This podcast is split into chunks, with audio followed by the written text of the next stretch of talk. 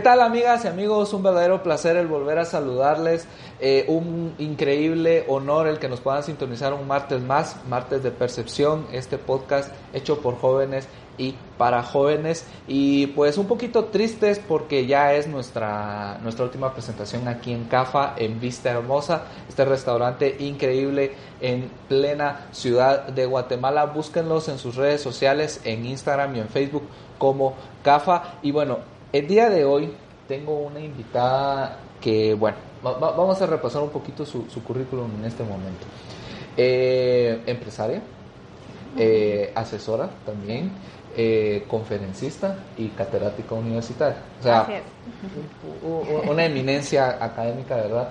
La licenciada Débora Mesa, licenciada, qué placer y qué honor estar eh, acá en esta ocasión con usted platicando sobre un tema bien importante eh, y que es de nuestra actualidad pero en realidad un honor y muchísimas gracias por, hacernos el espacio para venir a platicar sobre el sexting, sobre la seguridad informática y una experta en, este tema, así que muchísimas gracias por, hacernos el espacio y bienvenida aquí a, Percepción, a, su casa. Muchas gracias, excelente, agradecida con la invitación y un placer estar compartiendo acá, pues un, gusto hablar de estos temas que me apasionan, me gustan mucho y pues gusto en saludarlos a todos. Eh, es un honor para mí también. No, para nosotros es, el, es el honor que, se encuentre aquí con nosotros. Como ya, lo, ya les había explicado, eh, una trayectoria increíble, empresaria, eh, catedrática, también conferencista del tema del sexting y de, y de la seguridad cibernética. Y pues es un tema que, que está en la actualidad. Ahí es un tema que eh, se ha disparado incluso en nuestra, en nuestra nación y en todo el mundo. Pero hablemos un poquito de usted, su trayectoria. Eh, ¿A qué se dedica? Eh, Gracias. su profesión más que todo. Sí, pues yo soy ingeniera en sistemas, graduada de la USAC.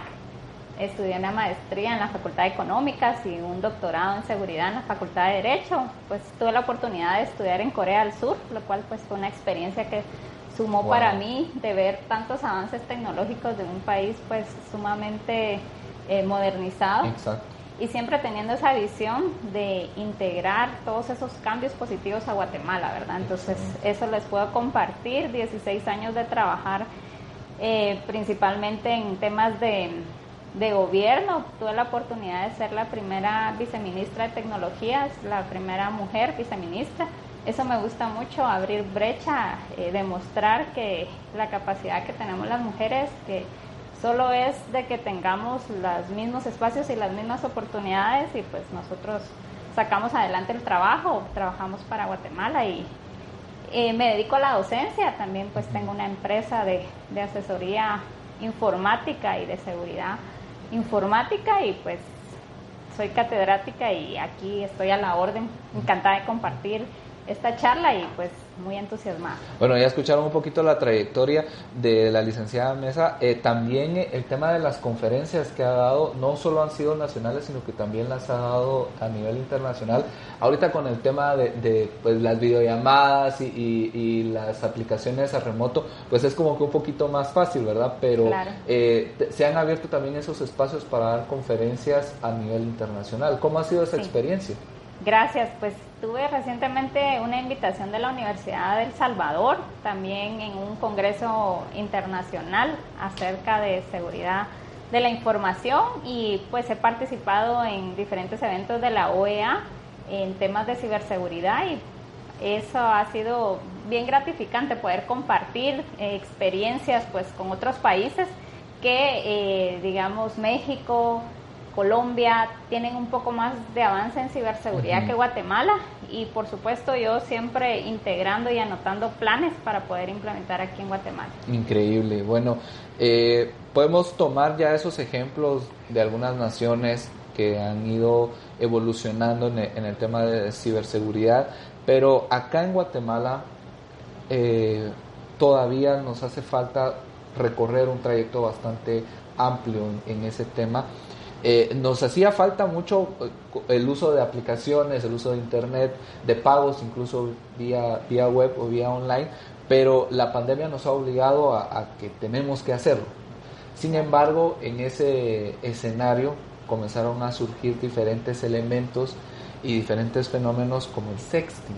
¿Qué es el sexting, Sí, bueno, pues el sexting es un, eh, una práctica de compartir imágenes que pues tienen algún tipo de contenido sexual, pueden ser textos, pueden ser imágenes, pueden ser videos, y compartirlo por medio de medios electrónicos, puede ser WhatsApp, puede ser Facebook, y esto pues en una relación de dos personas adultas pues puede ser un medio consciente eh, en el cual los dos están de acuerdo en realizar eso pero luego ya vienen algunos temas donde ya se involucra pornografía infantil y algunos temas que sí ya pueden ser perjudiciales a la intimidad de las personas y ya se convierten en esa clasificación que, que le denominamos ciberdelito, ¿verdad? Entonces ya se vuelve algo más complicado, ¿verdad? Entonces, si el compartir imágenes u otro contenido dentro de dos adultos de forma consciente, pues, eh, no, no está mal, pero cuando ya se involucran menores de edad o alguien pues se ve amenazada su intimidad, entonces ya se considera un ciberdelito. Es un, bueno, eh, la verdad es de que es, eh, es una es una práctica que lamentablemente con, el uso tan constante de estas herramientas como WhatsApp, Facebook e Instagram, eh, también existe ese riesgo de, que, de que sucedan este tipo de fenómenos y no solo, no solo ese tipo de, prácticas que se han dado, eh, aquí como usted bien lo menciona, pues caemos a, temas muy graves como lo es la pornografía infantil o, incluso pues eh, también eh, la, la, usurpación de información, ¿verdad? De, la, de las personas y, y, las consecuencias son, han sido eh, graves, han habido casos de, de, víctimas de suicidio incluso, entonces no es solo un tema digital, sino que también es un tema muy, muy humano, que, que atañe mucho a, a la sociedad bastante. Sí, así es, pues tiene efectos psicológicos y pues por ende efectos legales también, ¿verdad? Exacto. Está el tema de eh, ciberacoso. Eh, alguien pues puede tener una imagen de una persona y estarla extorsionando y decirle, bueno, si no me das cierta cantidad de dinero o algún otro tipo de coacción, pues voy a publicar tus fotos, ¿verdad? Y son, son fotos íntimas, se podría decir. Son fotos íntimas, entonces llega a un punto donde la persona cambia de colegio, cambia de ciudad o pueden llegar eh, y han se han dado casos hasta suicidios, ¿verdad? Entonces sí, es algo realmente delicado. Lo que tenemos que tener conciencia nosotros pues es de ser unos eh, usuarios digitales responsables. Yo siempre doy este consejo, todo lo que subamos nosotros a, a internet, entiéndase Facebook, WhatsApp, lo que sea, correo, nube, tiene alguna probabilidad, aunque sea mínima, de caer eh, en manos de, de, alguien que no corresponda. Pues. La información de alguna forma tiene un porcentaje de probabilidad de convertirse pública, uh -huh. porque yo puedo configurar en mi, en mi Facebook pues eh, niveles de seguridad, puedo tener los controles que yo eh, identifique, pero siempre va a haber una probabilidad de que la información pues pueda ser pública en algún momento. Entonces lo mejor es eh, compartir fotos que yo esté consciente que, que no me van a perjudicar uh -huh. si esto en algún momento llegara a caer en manos de alguien más, ¿verdad? Wow. Y aparte de eso, eh, el tema de, el tema de, de, bueno, obviamente las redes sociales se, se, se, prestan mucho para eso, ¿verdad? Para que nosotros estemos compartiendo información y mucha de esa información a veces la, la compartimos sin, sin desearlo, por así decirse. Pero en una foto nosotros, por ejemplo, podemos mostrar incluso una ubicación y eso es algo delicado. O podemos, eh, podemos por ejemplo, eh, mostrar eh, dónde trabajamos o cuántos hijos tenemos o, o, con quiénes vivimos, con quiénes, si vivimos solos incluso. Entonces, ese tipo de información, aunque sea eh, tal vez muy delicada o, o muy, muy detalles muy escuetos para la mayoría de personas, para eh, lamentablemente para las personas que se dedican al ciberacoso, a las estafas, incluso digitales, es información muy valiosa. Claro que sí, y ahí hay un fenómeno que se le llama ingeniería social, ¿verdad? Que alguien empieza a identificar pues esos patrones con quién se relaciona la persona, dónde trabaja, cuáles son sus movimientos y a través de las redes sociales empieza a investigar. Y por supuesto alguien quizás de forma inconsciente publica y vulnera mucha información. Por ejemplo, yo puedo decir, bueno, mi hermana es tal y lo coloco en Facebook. o poner una fotografía que yo ando de viaje y si alguien tuviera intención de robar mi oficina o la casa, pues dice, ahorita anda de viaje, ¿verdad? No hay nadie en la casa. No hay nadie en la casa. sí, exacto. O publicar una foto donde se ve la placa del vehículo, si son con los niños, donde está con el uniforme, entonces se identifica dónde estudia y una serie de detalles que eh, pues uno lo puede compartir de una forma inocente, por así decirlo, pero uno tiene que pensar si alguien quiere hacer algún daño, pues lo que le estamos dando es muchos insumos para que esta persona tenga. Y aparte de eso, eh, eh, a mí me, suena mucho el, término que usted acaba de decir, de ser usuarios digitales, responsables. Entonces, eh, creo que hasta se puede hacer un, acrónico, un, acróstico de, ese, de ese término, pero en realidad eh, es muy importante porque incluso muchas veces nosotros en las redes sociales eh, recibimos gente que no conocemos. O, o, aceptamos invitaciones de personas que no conocemos. Algunos pues pueden ser bots, otros pueden ser usuarios falsos, que a lo que se dedican es precisamente a esto, a recabar información, a preparar estafas, a, preparar incluso secuestros o cosas más, más delicadas. Entonces, eh, parte también mucho de eso, de que nuestras comunidades, en lugar de tener una gran cantidad, sean de calidad, nuestra, nuestra comunidad digital, ¿verdad? Entonces, eh, hay algunos tips para, para, los usuarios digitales responsables que aparte de este, me imagino yo que usted tiene algunos más. Claro que sí. Justo esta semana tuve una experiencia que había un, par de usuarios falsos comentando unas publicaciones mías y estaba con un amigo, le digo, ah, otro perfil falso. ¿Y cómo sabes que es falso? se nota. sí, se nota, ¿verdad? Pero eh, yo le digo, mira, vamos a entrar, te voy a enseñar. Tenía tres amigos. O sea, si tiene tres amigos, pues es un perfil que lo acaban de crear, ¿verdad? Eh, de igual forma, pues podemos nosotros ver la foto de perfil, es una foto de un paisaje o, puede ser de una persona, pero que alguien la, copió y está suplantando la identidad, ¿verdad? Entonces, esa es una de las recomendaciones, eh, fijarnos si es un perfil falso o no, si tiene pocos amigos, si se acaba de crear. Eh, y eso pues ya le da a uno esa señal y dice, no, hombre, no voy a aceptar esta invitación, pues, o sea, tiene, puede tener alguna mala intención. Y eso de los bots, pues es muy común. Eh, ahora en la Deep Web, la, la, el Internet, pues podemos nosotros inclusive comprar likes. O sea, hasta eso se puede comprar. O comentarios. O comentarios. Es decir, las redes sociales son realmente hoy por hoy tan poderosas que si las usamos de forma positiva, por ejemplo, compartiendo un Alba Kenneth de o una Isabel Claudín de alguna fémina que se desapareció, pues podemos hacer un, un, buen uso de las redes compartiendo información oficial. Pero también podemos eh, llenar la red de información falsa, podemos exponernos o podemos exponer a nuestros familiares o amigos a algún tema ya delicado que, que puede ser secuestros, extorsión o divulgar información que afecte la intimidad de la persona. Y es que el usuario, o sea, no solo, no solo se vuelve parte de, la noticia al leerla o, o al, o, al tener esa información, eh, y, ya, ya, vamos a pasar también a, ese siguiente tema que creo yo que es muy, muy interesante, el tema de las fake news o de las noticias falsas. Eh, el usuario o, nosotros como, como consumidores nos volvemos eh, promotores de esas noticias falsas o de esa información porque le damos share o, o, lo, o mandamos la cadena por WhatsApp, etcétera, etcétera. Exactamente. Eso es algo que actualmente se está dando mucho. Pues mi recomendación es de que compartamos información que nosotros sea de una fuente confiable, ¿verdad? Porque si vamos a estar compartiendo un chisme o, una noticia solo porque alguien eh, más lo publicó, pues realmente no estamos haciendo ningún aporte y estamos usando de forma inadecuada las redes.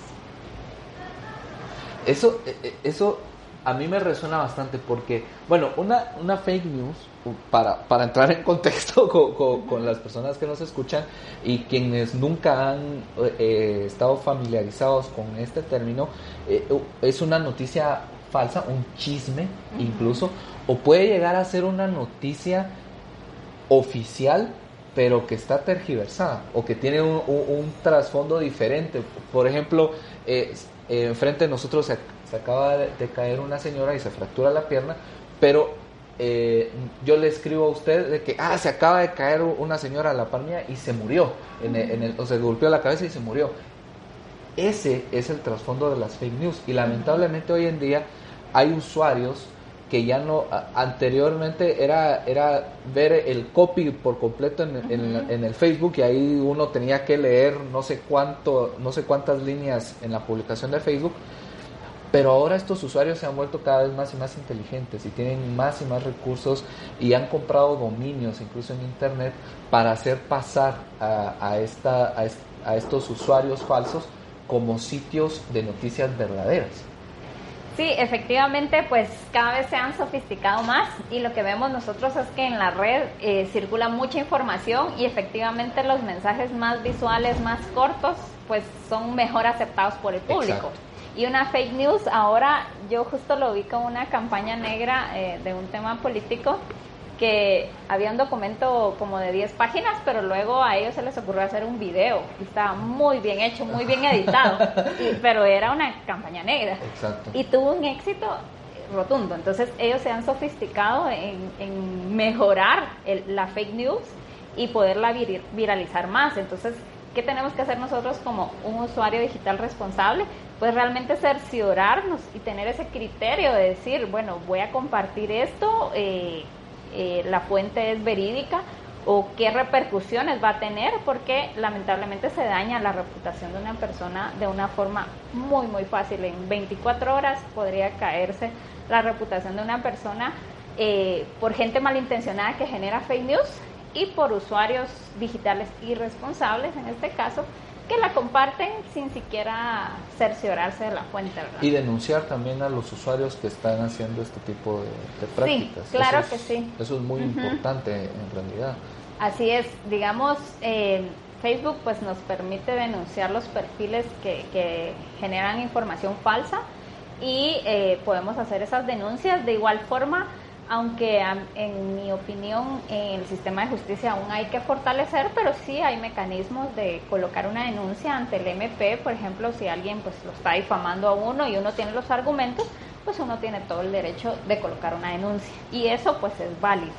No hay, digamos, eh, una fortaleza de todas las instituciones del sector justicia en Guatemala, como lo es el OJ, eh, el MP, el MP, el Instituto de la Defensa Pública Penal, el INACIF, Policía Nacional Civil, pero sin embargo sí hay mecanismos eh, para que nosotros coloquemos una denuncia y pues eh, es nuestro derecho, ¿verdad? Lo podemos realizar. ¿Existen alguna, algunos mecanismos legales?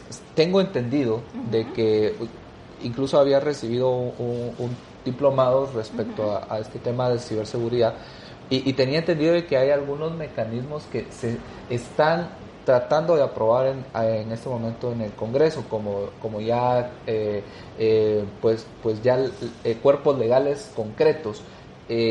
No sé en qué, en qué etapa están esos cuerpos legales, usted nos puede informar más o menos cuáles son esas iniciativas y si ya, se ya han avanzado o aún están estancadas en el tema ya legislativo como tal. Claro que sí. Efectivamente, hay una iniciativa de ley, ley contra la ciberdelincuencia, que espera ser aprobada, ya tiene dictamen favorable, pero esto pues fue en la legislatura anterior. En esta, la verdad que he estado muy atenta de las noticias, pero no, no ha avanzado, está ahí detenida aún. Y es un tema que no es ni de futuro, ¿verdad? Es un tema que está ocurriendo hoy. Exacto. Digamos, los temas más eh, fuertes o que causan más ruido son los que tienen que ver con el tema financiero, pero sí hay muchas estafas que se han dado y justo es por ese tema de un uso... Eh, que aumentó el uso de la tecnología, ¿verdad? Derivado de la pandemia, pues hubo una aceleración de la transformación digital y hoy pues cada vez hacemos más transacciones en línea, compartimos, por ejemplo yo acabo de, revisar una invitación a una graduación, es una graduación virtual, o sea, eventos sociales se realizan de forma virtual y por el uso de, de más tecnología pues los ciberdelitos también aumentan. Pero la iniciativa de ley está en el Congreso, tiene dictamen favorable, y aún no ha sido aprobada. Entonces su aplicación todavía no, no se puede dar, ¿verdad? sí, por detrás de eso hay todo, todo un andamiaje, o sea, se tiene que especializar a la policía, se tienen que dar herramientas al MP, no es solo de, establecer la ley. claro, claro, eh, recuerdo que en la iniciativa de ley hay un artículo transitorio que eh, especifica que los juzgados que van a ver los ciberdelitos, que van a conocer los ciberdelitos, son los juzgados de niñez y adolescencia. ¿Y por qué? Porque en ciberdelitos hay muchos temas de pornografía infantil, como lo platicamos, pero tienen que crearse los juzgados especializados, tienen que... Eh, los abogados pues tienen que especializarse en la materia también.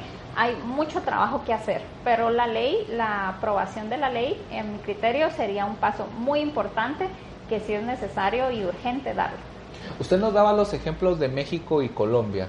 Eh, cómo ellos han ido avanzando en este trayecto que eh, pues nosotros ahí vamos dando pequeños pasos, aún nos falta bastante, como repetimos, pero cómo ellos han, logrado eh, establecer ya parámetros y, y procesos para, para erradicar los ciberdelitos? ¿Tienen alguna policía especializada o agentes especializados? ¿Tienen academias o universidades que, que han tomado este, este rol y, se han especializado precisamente en el tema de, ciberdelitos? ¿Cómo le han hecho ellos? ¿Qué, qué medidas han tomado ellos? Sí, eh, bueno, en general, pues eh, sí han trabajado mucho el fortalecer sus instituciones. Podemos ver el ejemplo de Colombia, tiene un Ministerio de Tecnología de la Información y Comunicación.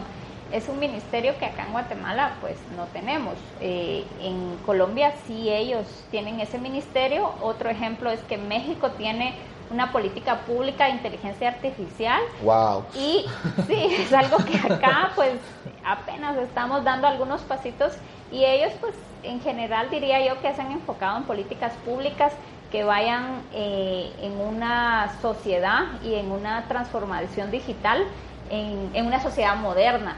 Tenemos el ejemplo cerquísima de, El Salvador con el Bitcoin. Eso es ya una sociedad moderna. Entonces nosotros tenemos que sentar las bases y empezar a construir desde fortalecer eh, nuestras instituciones, desde mm, tener una sensibilización y que pues eh, todas las personas, ya sean niños, eh, estudiantes de nivel medio, estudiantes universitarios, conozcan de ciberseguridad, conozcan de tecnología, porque si vemos que los niños pueden ser víctimas de un ciberdelito, pues hay que concientizarlos de que existe esa amenaza. Entonces, ¿qué han hecho estos países? Pues una serie de acciones en fortalecerse, modernizarse y por lo tanto eh, crear instrumentos legales para poder contrarrestar este tipo de amenazas nuevas, relativamente nuevas, que vinieron con la tecnología, pero con las que tenemos que lidiar hoy por hoy porque son parte ya de nuestro día a día, ¿verdad?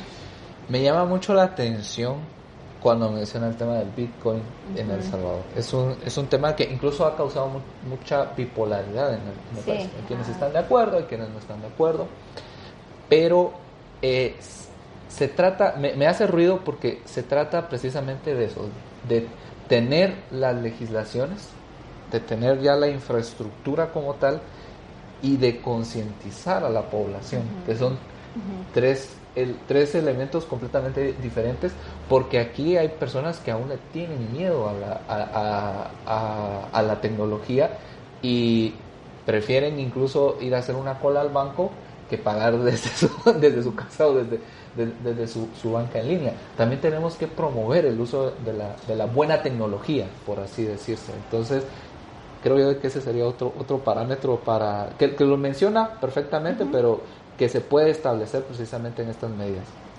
El tema, en el tema de, de, promoción, eh, ¿cómo, podemos nosotros establecer eh, acciones para eso? Para que la, la gente llegue conozca la tecnología y diga, me gusta, lo, lo quiero usar, y no, ya se pierda ese miedo, ese tabú de, del miedo a la tecnología. ¿Cómo podemos hacer eh, o cómo podemos establecer ese parámetro?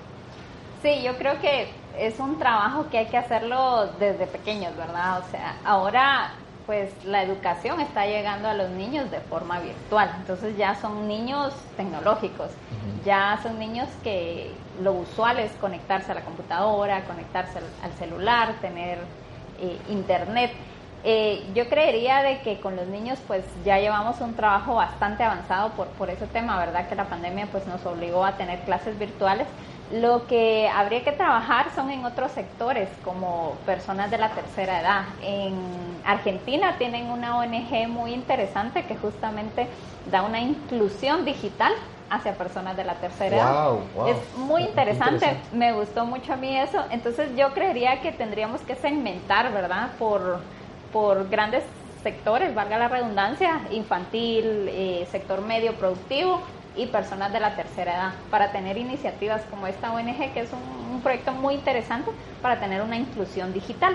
Igual en nuestro país, pues tenemos que... Eh, estar conscientes de nuestra realidad multicultural, tenemos que hacer tecnología inclusiva. Por ejemplo, en una ocasión yo desarrollé una aplicación y me decían en Huehue no la han usado. Y entonces me puse a investigar por qué. Entonces por el idioma. por el idioma por el man verdad entonces tenemos que hacer tecnología inclusiva también siendo muy conscientes de la realidad de nuestro país verdad qué interesante qué la verdad es de que eh, me, me, llama mucho la atención todo eh, hacer la, la, tecnología inclusiva.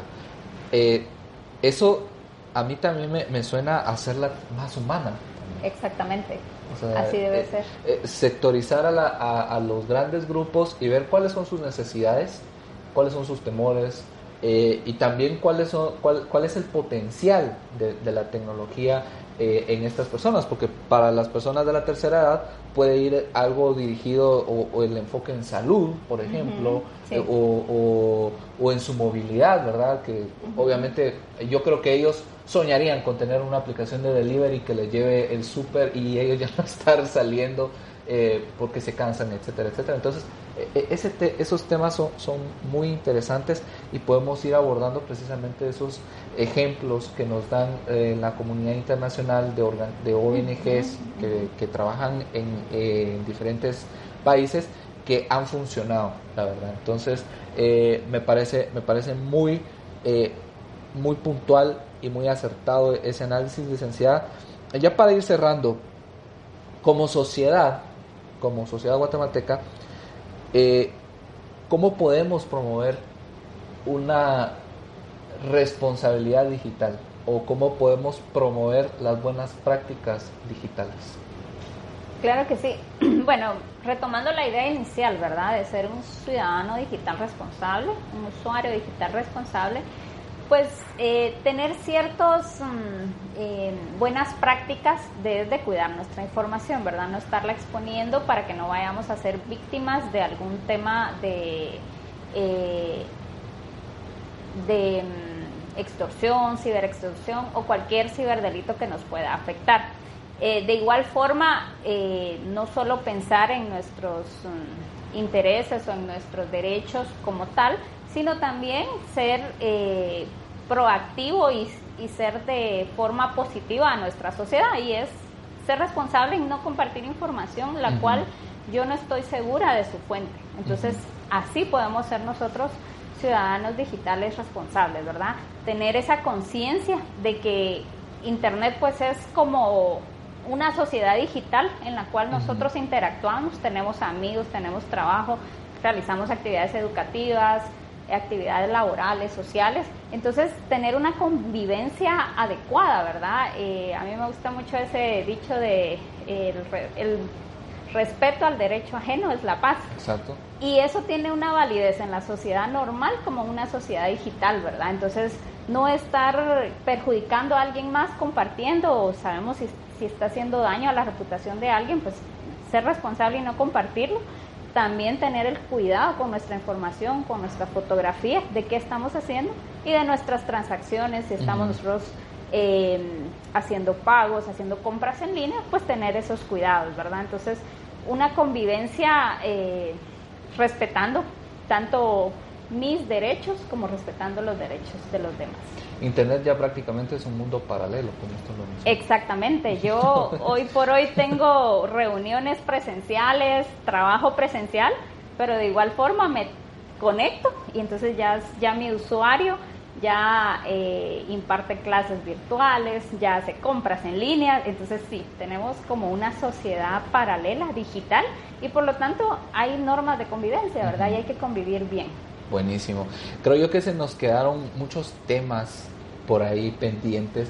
El tema también de, la ingeniería social, que eso es muy importante y, y que parte precisamente de, de campañas, eh, algunas de esas campañas pues solo sirven para desprestigiar, entonces eh, eh, eso es muy importante y la verdad yo, yo espero de que, de que no sea la última vez que, que nos acompañe aquí en Percepción y que podamos profundizar en el análisis de estos otros temas que se nos quedaron pendientes.